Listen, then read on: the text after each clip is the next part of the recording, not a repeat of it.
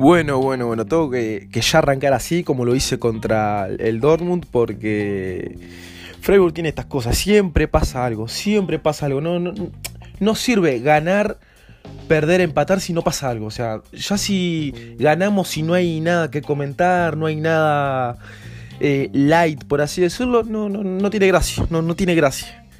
Eh, se jugó un derby, se ganó, eh, actuaciones a remarcar. Eh, actuaciones a, mejorar también. Eggestein se rompió un brazo. Eh, peleas, hubo de todo, hubo de todo y todo esto lo voy a comentar más detalladamente en este capítulo, en la Selva Negra, el corazón de Freiburg.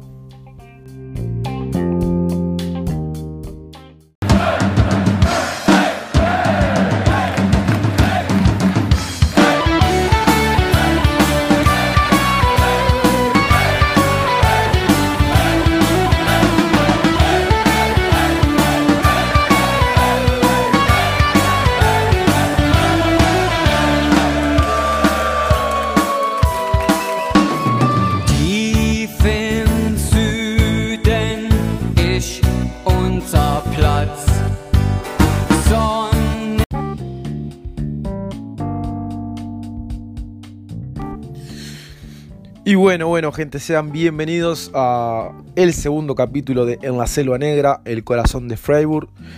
Un partido que se tenía que ganar sí o sí, a pesar de ser un derby. Eh, tenía ese, ese agregado, ese plus, esa obligación de llevarse los tres puntos, más por necesidad propia, para que el equipo tome confianza luego de lo que pasó. Y porque jugamos de visitante, son campos que normalmente nos van mejores que de local se ganó, se ganó, era lo que se tenía que hacer.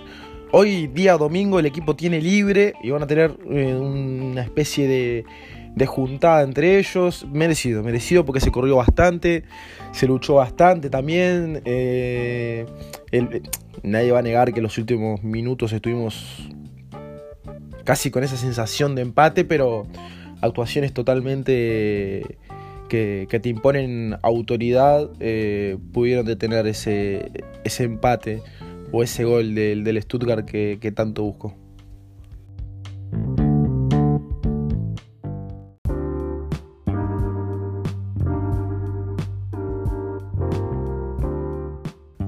Bueno, un primer tiempo parejo, típico de Bundesliga, un partido clásico de fútbol alemán, de ida y vuelta, con juego e ideas a proponer, en donde Freiburg por ahí impuso un poquito más esa idea, cosa que terminó logrando, ese juego ancho, de transición rápida con Soloy, Duan y Grifo, que los laterales se proyecten bien al momento de, terminar las jugadas, así pasó, así pasó, así pasó todo lo que estoy comentando, con un Salai bastante eficaz en el último tercio, Sildilia fue el que terminó la jugada que, que definió el gol de Grifo, la defensa con la línea bastante adelantada para que los mediocampistas tengan su libertad de, juego, así pasó. Einstein jugó un partidazo. Hoffler en un lado más defensivo también hizo un buen trabajo. No fue un partido típico de Hoffler, pero cumplió, cumplió bastante. Y algo a, a, recalcar también, que recién lo acabo de chequear, que Michael Gregory es el futbolista de la Bundesliga con más duelos aéreos ganados en total. Tiene 26 duelos aéreos ganados y también esto te deja entender qué labor tiene que tener un centro delantero de Freiburg, ya que Lucas Ola la temporada anterior fue el futbolista que más duelos aéreos ganó generalmente, siendo centro delantero, siendo un delantero no tan alto. Ya esa característica te da mucho que, analizar. Y ya volviendo al partido, mm, bueno, en el segundo tiempo no se, no se vio la misma cara que, en el primero. Un equipo totalmente tirado hacia atrás en el sentido de que le cedió la pelota al Stuttgart, algo que no me gustó eh, desde ese aspecto. Eh, se defendió bastante, Matías Guinta fue el jugador con más acciones defensivas del encuentro con 13, acumulando entradas, despejes, intercepciones, bloqueos. El partido de Guinta fue una locura. Eh, Flecken también tuvo bastante trabajo, eh, generó cuatro atajadas de. Bueno, cuatro atajadas claves, no la típica de pelota al aire y agarrar la pelota, no, atajadas claves de verdad, que se tomó revancha luego de lo que pasó ante Dortmund. Luego Sildil, y a ver, para ya ir entrando en el análisis de los jugadores, ya para que vean cómo fue el partido. y para que no me quede corto en el segundo tiempo, le seguimos la pelota y nosotros tuvimos que defender. Prácticamente eso. Luego no hicimos mucho en ataque. Entró Young Young que no, no estuvo activo. Eh, activo en el sentido de que no concretaba bien las jugadas, pero sí se le veía una idea. Eh, Daniel Kofi Kieri también entró, pero no hizo tampoco mucho. Siquet entró por Sildilia, que ya voy a comentar lo que tengo que decir de él. Pero bueno, se ganó, no importa, se ganó. Eh, hoy el equipo tiene día libre. Y ahora hay que pensar en, el partido ante Bochum, que viene de perder ahora, en el momento que estoy grabando esto, está perdiendo 4 a 0. Así que veremos cómo nos puede encaminar ese, ese encuentro en el Europa Park Stadium. Bueno, ya volviendo al análisis de los jugadores, vamos a ir uno por uno.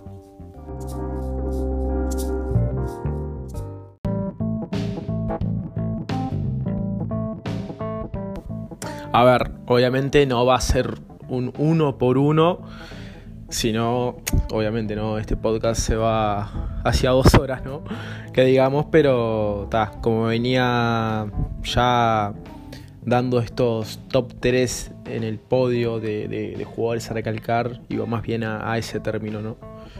Eh, bueno, arrancando por eso, una mención especial a Kilian Sililia, que fue al que, al que nombré apenas empecé a dar un análisis general de lo que fue el encuentro. Eh, otra asistencia más del juvenil, del central convertido a, lateral. Eh, hoy su, decadencia no fue en elaboración de juego ni, ni por así decir la táctica, porque hoy se lo vio un poco mejor que contra Borussia Dortmund, que contra Augsburg. Se lo vio bien. El, problema de él es al momento de, defender. Hoy se lo vio no tan eficaz como, como otros partidos. Está claro que es joven, tiene margen de mejora, muchísimo margen de mejora, pero está, lo que hay que decir se dice y no pasa nada. Todos sabemos cómo es Kylian Sildiria al momento de, demostrar lo que es él, a pesar de su corta edad. Pero bueno, hoy tuvo varias, varias acciones en donde no se lo vio concentrado, por así decirlo, porque Furig se le metió mucho por, por la espalda. Eh, Silas también hizo varias diagonales en donde Guinta tuvo que, intervenir. Pero son cosas a mejorar, son cosas a mejorar, ya que. ¿Qué tal? Es como dije, es joven y, tiene margen de mejora. Y Strike le da muchísima confianza porque. Eh, Guinta perfectamente puede jugar de lateral, pero se, lo inclina más a, a Sililia, obviamente, por términos de, experiencia y más, a Quinta por, por el central y a Silidia por, por un lateral, porque obviamente hay un proyecto en él, hay, hay una base centrada en él que está funcionando bastante bien.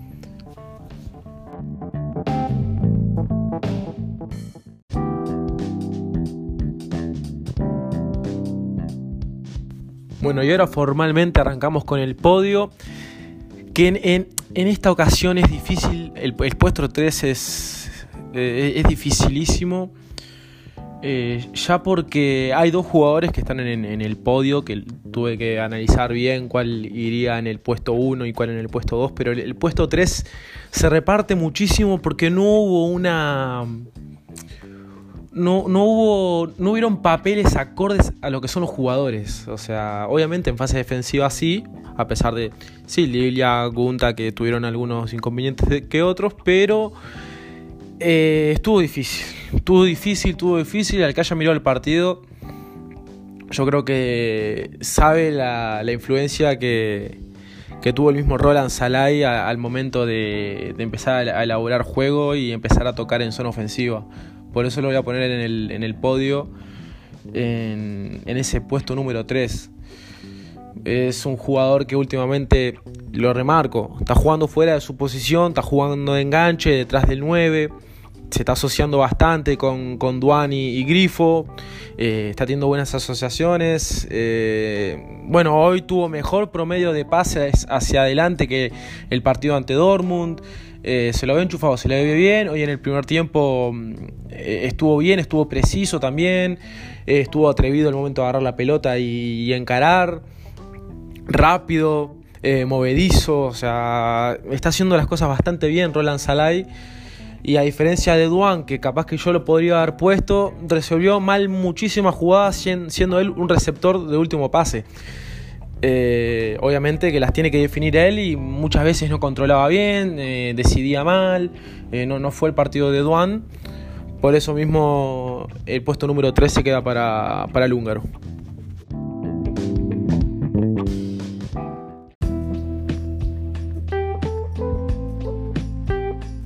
Vamos con los puestos que más pican acá. Yo creo que es muy obvio. Es demasiado obvio lo que los jugadores que están involucrados acá. Pero me voy a decantar más por Matías Ginta en este segundo puesto. Eh, ya por lo que él influyó en el partido y lo que él aportó. O sea, él hizo, si no tengo mal la cuenta acá, hizo 15 acciones defensivas. O sea, es un montón. Es un montón para lo que es Freiburg al momento de, jugar los partidos. No, somos un equipo que defiende permanentemente. Eh, hoy fue la excepción. Pero cuando hay que demostrar categoría, eso lo vamos a tener asegurado esta temporada. Eh, hubo varias acciones de Guinta que sí mostraron experiencia, calidad al momento de defender. Es, muy elegante también eh, en, algunos aspectos tácticos. Eh, también cuando él tiene que, jugar la pelota también es, bastante preciso. impecable. El partido de Inter impecable. Hoy se requería máxima autoridad y, el alemán campeón del mundo lo, demostró. El segundo puesto es para Matías Ginta. Y yo creo que el primer puesto no se debate, no se discute, no, no hay que dar ningún tipo de pistas ni nada. Yo creo que está tatuado prácticamente. Eh, Mark Flecken es el mejor futbolista de este partido, puesto número uno sin ninguna duda. Es un golero que, que hoy demostró su categoría en verdad y todo lo que puede demostrar. Eh, inteligente para controlar los tiempos, eh, estuvo ágil al momento de generar acciones, hizo dos atajadas idénticas pero espectaculares en el primer tiempo contra Waldemar Anthony y Kalaxic. En el segundo tiempo tuvo que trabajar más, saliendo a cortar, a, interceptar corners, achicando los eh, las definiciones de mismos jugadores. A Borna Sosa ahí también tuvo una tajada bastante interesante ante el error de Sildilia. Eh, impecable, impecable Flecken. Espero que siga así porque luego de un error cometido como, como el nivel de, que, se generó no, no, no, es bueno para un futbolista, ¿no? Y luego regenerarse complica bastante, pero hoy parece que eso no se sintió y Mark estuvo a la altura de lo que, de lo que requería el, el encuentro. Así que Mark Flecken el mejor futbolista de, de este derby.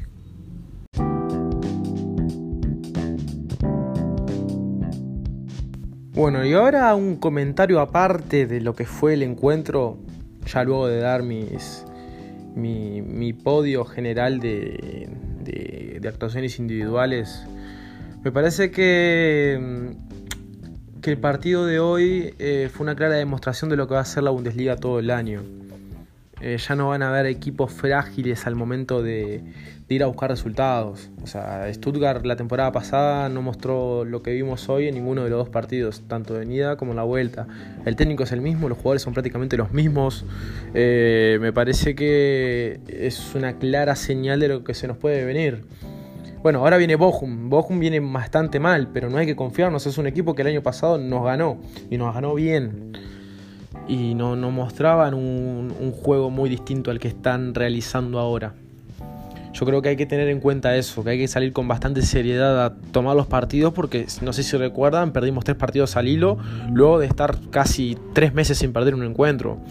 Eh, yo creo que eso hay que tomarlo bien, hay que analizarlo y empezar a trabajar de una forma más adecuada a lo que nos va a requerir eh, la Bundesliga este primer semestre que tenemos. Pero bueno, eh, hay confianza en el equipo, tenemos el plantel, tenemos los jugadores y, vamos a ver qué acontece ahora este partido ante, ante un Bochum que viene de ser goleado Eh, bastante, bastante. En el transcurso de que estoy grabando este podcast, el Bayern ya metió, ya metió el quinto. Y yo los capítulos los voy grabando de a minutos, ¿no? No, no, no hablo todo de corrido. Es un dato ahí que, que, voy dando. Pero bueno, pero bueno, todos los partidos son, distintos y nosotros tenemos que hacer el nuestro ahora el fin de que viene.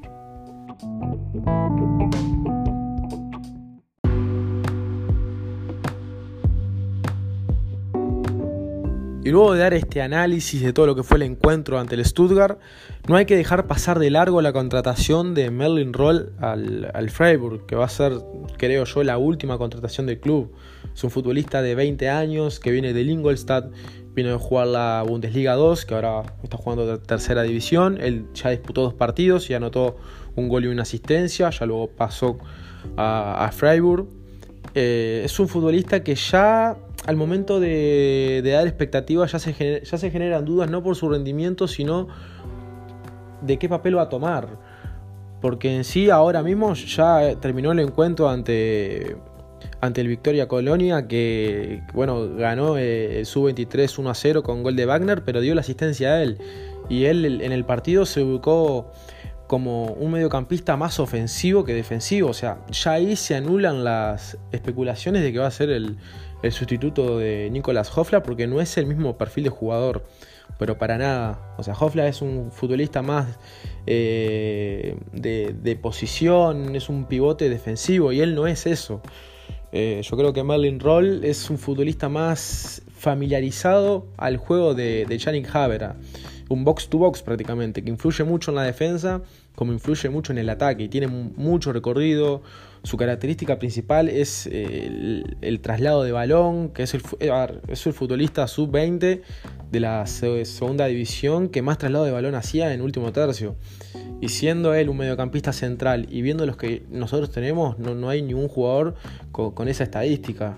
Es un futbolista de traslado, de, de en ocasiones transiciones rápidas también. Así que yo creo que se tendrían que anular esas, esas especulaciones de que va a ser el próximo Nicolás Hofla. No, no, no, para nada, porque no es el mismo tipo de jugador. Hasta es más, este año se lo ve bien, se lo ve fino, como dije. Ya jugó con el Ingolstadt dos partidos antes de venir al club con nosotros y aportó un gol y una asistencia. Ya hizo más de lo que hizo la temporada anterior. Bueno, antes anterior. o sea, pero bueno, esperemos ahora qué, qué, papel va a tomar en el equipo más que nada. Ahora pasando de lo posicional de lo que va a tomar en el equipo, porque ya jugó para la tercera división, pero debe ser para un tipo más de, no sé, para que agarre ritmo más, ¿no? Como Siquet. Siquet eh, comenzó jugando en, en, el segundo equipo y luego pasó definitivamente a, a ser jugador del primero pero veremos, no hay apuro, no hay apuro, el mediocampo ya está bastante bien conformado. Eh, Keitel ya hoy, hoy jugó Keitel después de muchísimo tiempo, eh, Keitel pudo jugar, ya lo teníamos bastante despistado. Eh, Quiere también entró, eh, que ya lo hemos visto pero pocos minutos. Pero bueno, esta contratación le da mucho aire a varios futbolistas, sabiendo que ahora ya este jueves se sortean los grupos de, la UEFA Europa League.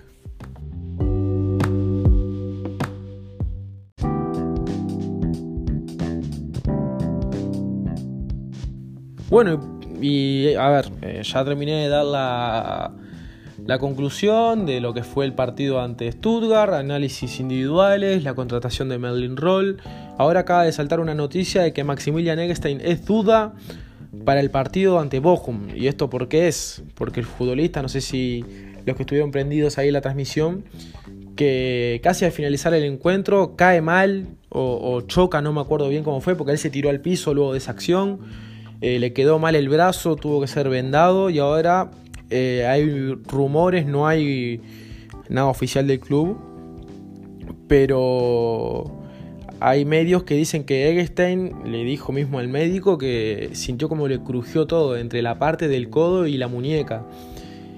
Y, si, es, así, es, es rarísimo que haya seguido jugando. Yo creo que también a raíz de eso va por, por los cambios, ¿no? Porque fue lo que dice la nota acá de Kicker. Eh, se sorprendió de que siguiera jugando, pero no tiene sentido si ya están todos los cambios hechos. O sea, no, no, le veo mucho sentido, pero sí le veo sentido a lo que todos vimos, que estaba corriendo raro, ¿no? O sea, tener un brazo lesionado no, no, no es lo más cómodo que digamos, ¿no? Pero sí me genera preocupación es eso mismo, que esté en duda y que sea una lesión más de lo que es y de lo que pensamos y no pueda estar ante, ante Bochum porque Eggestein viene jugando bastante bien. Pero bueno, eh, hay que esperar a ver lo que dice la sanidad, el comunicado del club.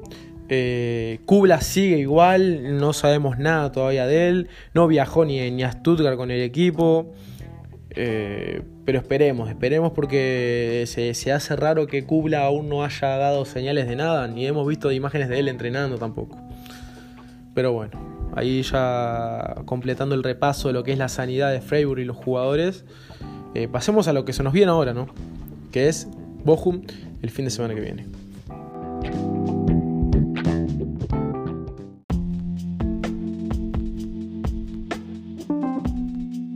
Hay algo que me acaba de pasar y no. Y no. Pasan. Pueden pasar meses y yo no me sigo dando cuenta. Acabo de decir fin de semana y jugamos el viernes. Yo creo que esto ya es una costumbre, porque el año pasado ya hubo un momento que jugábamos siempre los sábados a las 10 y media y era algo bastante, bastante ya automático. Hasta mismo los diseños que, que creábamos de Flair eh, poníamos siempre que, que, jugábamos 10 y media y habían partidos que eran los domingos, ¿viste? Y hay gente que le confundía o nos corregía en los comentarios. Bueno, y hoy, ahora está pasando eso. Jugamos el viernes 26.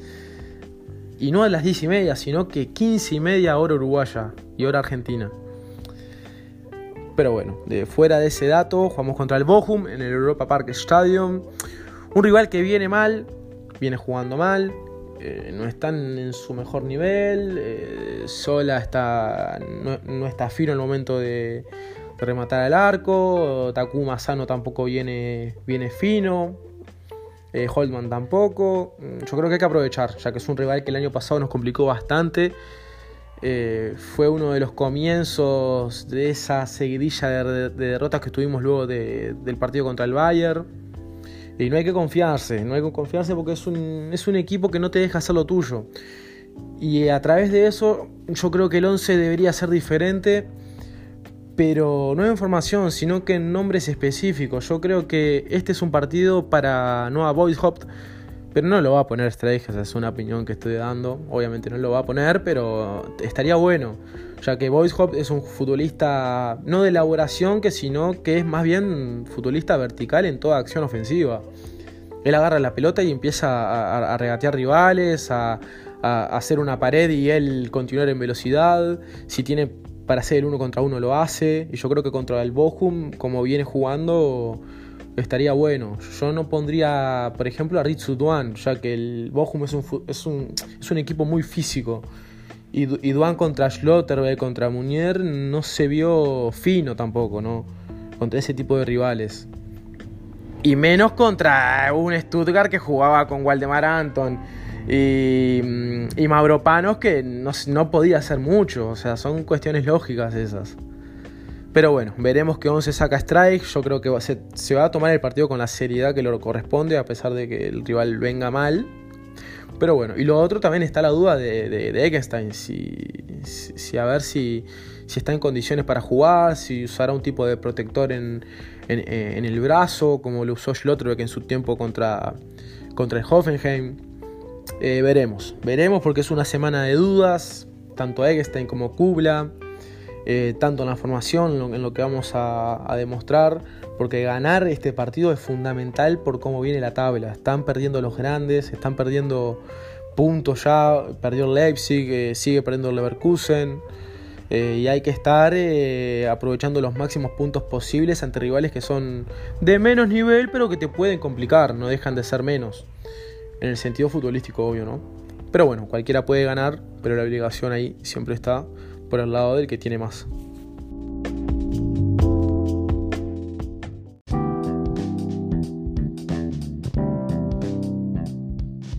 Y así termina el episodio de hoy. Espero que les haya gustado este nuevo capítulo de Podcast en la Selva Negra, el único medio de comunicación del Sport Club Freiburg en español.